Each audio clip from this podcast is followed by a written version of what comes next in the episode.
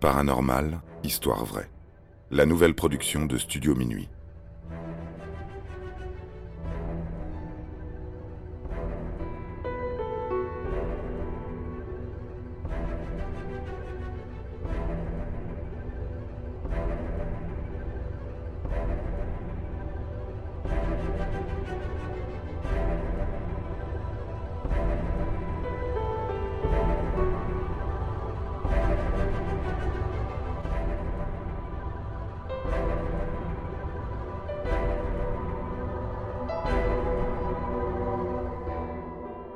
Pouvoirs controversés d'Uri Geller. Uri Geller, né le 20 décembre 1946 à Tel Aviv, est un illusionniste, un magicien, une personnalité de la télévision et un médium autoproclamé. Il doit sa célébrité à ses performances télévisées spectaculaires. Pendant plus de 40 ans, il a fait croire à son public qu'il pouvait plier les objets grâce à ses pouvoirs de psychokinésie. Il a également exposé sous les feux des projecteurs ses pouvoirs de télépathe, en montrant par exemple comment il pouvait deviner un dessin ou une carte sans la voir, ou faire bouger des objets par sa pensée. Mais aujourd'hui, les pouvoirs d'Uri Geller sont contestés par la communauté scientifique.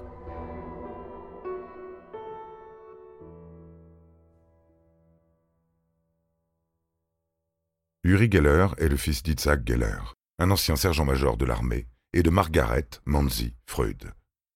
Sa mère a toujours affirmé être un parent éloigné du célèbre psychanalyste autrichien. Après des études au Terra Santa College, Geller part à l'armée à l'âge de 18 ans. Membre de la brigade des parachutistes de l'armée israélienne, il participe à la guerre des Six Jours en 1967. Il en ressort blessé. Après son service militaire, Uri Geller travaille comme modèle photographique en 1968-1969, tout en s'intéressant au monde du spectacle. Pendant cette période, il commence à se produire devant de petits publics. En 1971, le parapsychologue Andrija Puaric prend contact avec Geller après avoir assisté à l'un de ses spectacles. Impressionné par ses performances et estimant qu'elles sont authentiques, Puaric l'aide à se rendre aux États-Unis. C'est le début de la renommée internationale de Geller. Lors de ses premières apparitions sur de grandes scènes ou à la télévision, Geller provoque l'étonnement général. Il prétend maîtriser la psychokinésie, la radiesthésie et la télépathie.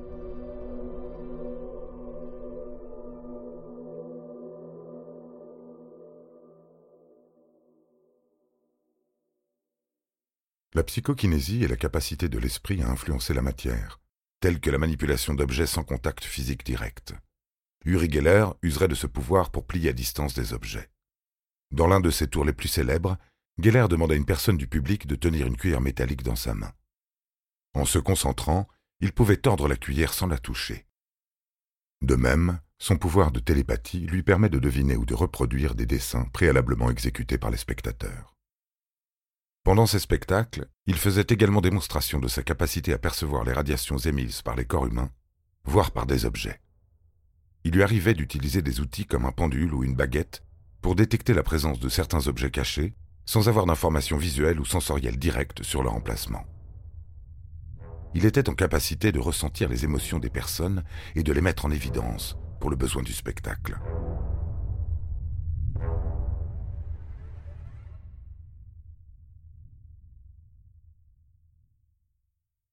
Mais comme pour tout spectacle, la supercherie se trouve toujours au devant de la scène.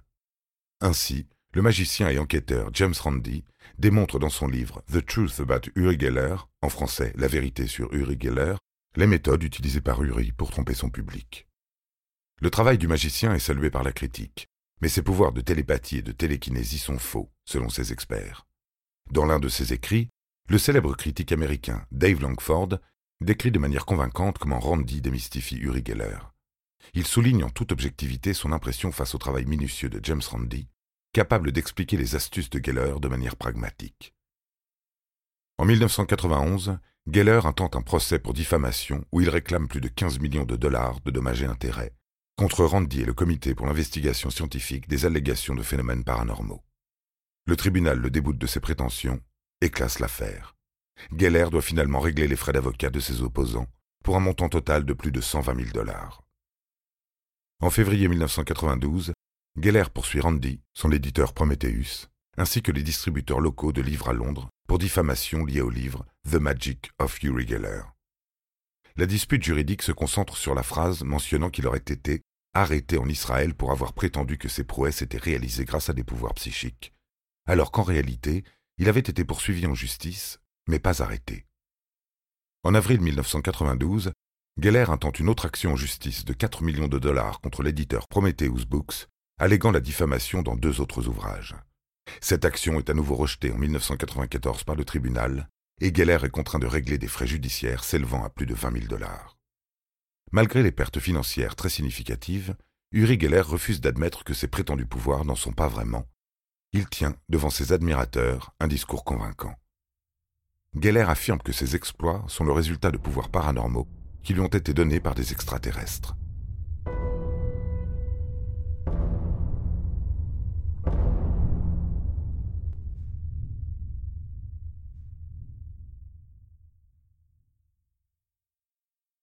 Lorsqu'en 1971, Andrea Poirich rencontre Geller, il le qualifie d'authentique médium. Sous hypnose, Geller affirme avoir été envoyé sur Terre par des extraterrestres depuis un vaisseau spatial situé à 53 000 années-lumière. Poirich affirme également que Geller a téléporté un chien à travers les murs de sa maison. Mais comme le souligne l'écrivain scientifique Martin Gardner, ces informations ne devraient pas être prises au sérieux.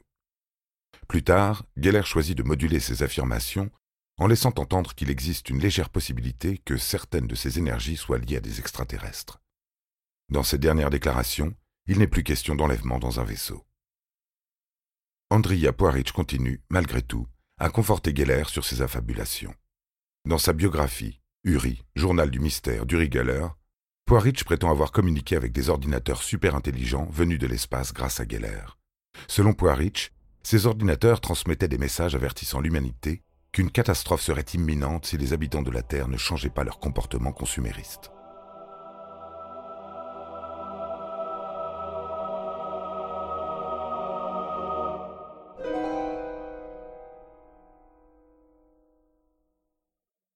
Ce livre a été, une nouvelle fois, vivement critiqué pour avoir avancé des théories grotesques. Dans les années 90, plusieurs autres faits suffisent à démonter les supposés pouvoirs de Geller. En 1992, ce dernier est sollicité par la police dans le cadre d'une enquête sur l'enlèvement de la mannequin hongroise Elga Farkas. Malgré sa prédiction, selon laquelle elle serait retrouvée saine et sauve, Elga Farkas n'a jamais été retrouvée en vie. En 1997, Geller a voulu influencer la victoire du club de football de deuxième division, Exeter City, en disposant des cristaux chargés en énergie derrière les buts du terrain. Exeter a finalement perdu le match 5 à 1. Nommé coprésident du club en 2002, il a fini par rompre ses liens avec celui-ci. La même année, Geller prétend qu'il avait aidé le club de foot de Reading à éviter la relégation en encourageant les supporters à le regarder dans les yeux et à dire Win, Reading, Win le manager du club minimisera plus tard l'implication de Geller dans le maintien du club dans sa division, en affirmant qu'il s'était simplement approprié les efforts de ses joueurs. Ces vingt dernières années, Uri Geller a œuvré à minimiser ses propos tenus par le passé. Lors d'une interview avec le magazine allemand Télépolis en 2008, il ne se présentait plus comme une personne possédant des capacités surnaturelles, mais plutôt comme un talentueux détenteur de savoir et de talents hors du commun. Geller a clarifié que cela ne signifiait pas qu'il avait perdu ses pouvoirs, mais qu'il ne les présentait plus comme relevant du surnaturel. Il a affirmé n'avoir jamais explicitement déclaré être un magicien, bien que les sceptiques aient parfois interprété ses paroles dans ce sens. Dans cette même interview, Geller a partagé ses conseils aux enfants, les encourageant à se concentrer sur leur éducation au lieu de s'intéresser au paranormal. Il les a incités à adopter une mentalité positive, à avoir confiance en eux, à établir des objectifs, à poursuivre leurs études universitaires et à éviter les pièges tels que le tabac et les drogues des messages bien plus terre-à-terre que les propos qu'il tenait par le passé.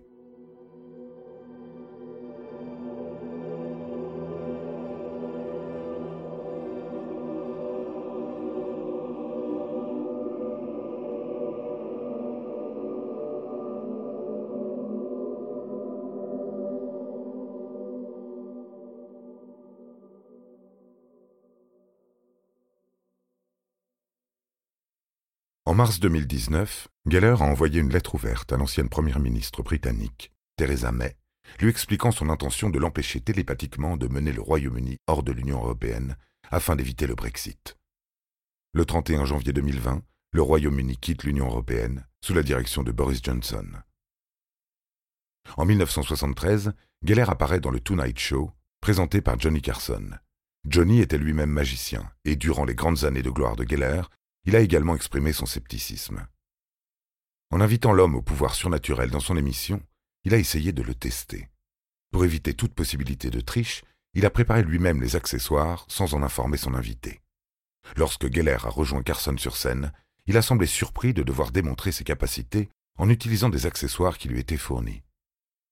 Devant les caméras, il déclare lui-même J'ai peur, je ne me sens pas assez fort. L'émission manque de ruiner la popularité du magicien. Paradoxalement, ce qui devait être une mauvaise publicité pour Geller n'a fait que relancer sa carrière. De nombreux spectateurs sont désormais persuadés que ces nouveaux tours de magie, exécutés dans l'émission Merv Griffin Show, étaient réels. Certains ont fini par croire qu'Uri avait eu un moment de faiblesse sur le plateau de Johnny Carson. Les nouvelles démonstrations de ses pouvoirs n'ont fait que renforcer la croyance populaire, tout en rendant un peu plus sceptiques ses détracteurs. Une autre émission télévisée réussit à démontrer une nouvelle supercherie. Noel Edmonds, animateur de télévision britannique, était connu pour utiliser des caméras cachées dans le cadre de son émission de télévision Noel's House Party. À l'occasion de l'une de ses blagues, Noël voulait simuler la chute d'étagère d'une pièce alors qu'Uri Geller s'y trouvait. Des caméras ont été discrètement placées pour enregistrer la séquence et ont capté la manière dont Uri s'y prenait pour faire croire qu'il pouvait plier une cuillère sans la toucher.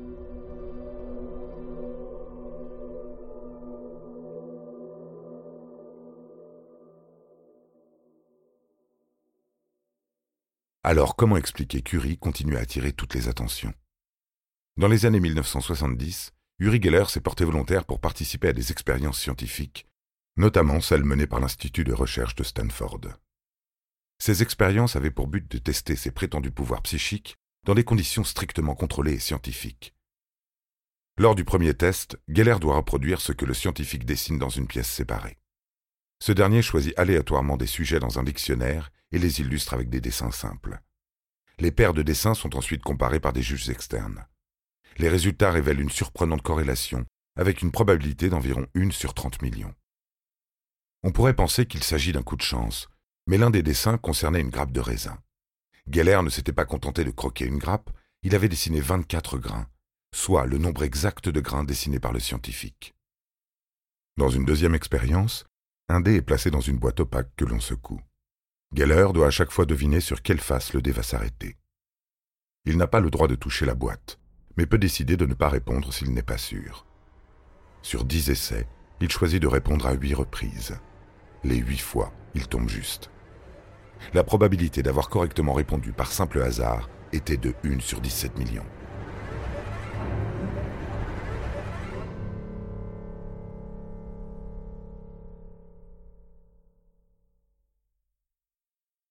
Les expériences menées par Russell Targ et Harold Puthoff avec Uri Geller ont suscité un débat au sein de la communauté scientifique. Les chercheurs ont publié leurs résultats dans la revue Nature, mais certains, comme Joseph Scanlon, ont contesté ces conclusions. Scalon a émis l'hypothèse que Geller aurait pu obtenir des informations codées sur les dessins grâce à un complice équipé d'une radio dissimulée dans une dent. Cette hypothèse ne peut pas être réfutée puisque le sujet en question a refusé de se soumettre à un test radiographique. Scalon a également remis en question les résultats concernant le dé, suggérant qu'un des truquiers pouvait avoir été substitué à celui utilisé dans l'expérience. Malgré les contestations, la plupart des scientifiques qui ont assisté au test pensent que, dans l'ensemble, les conditions de laboratoire de l'Institut de recherche étaient suffisamment contrôlées pour offrir une confirmation potentielle des capacités de clairvoyance attribuées à Geller. Est-il possible qu'Uri Geller possède réellement des pouvoirs paranormaux, mais qu'il ait également une trop grande estime de lui-même?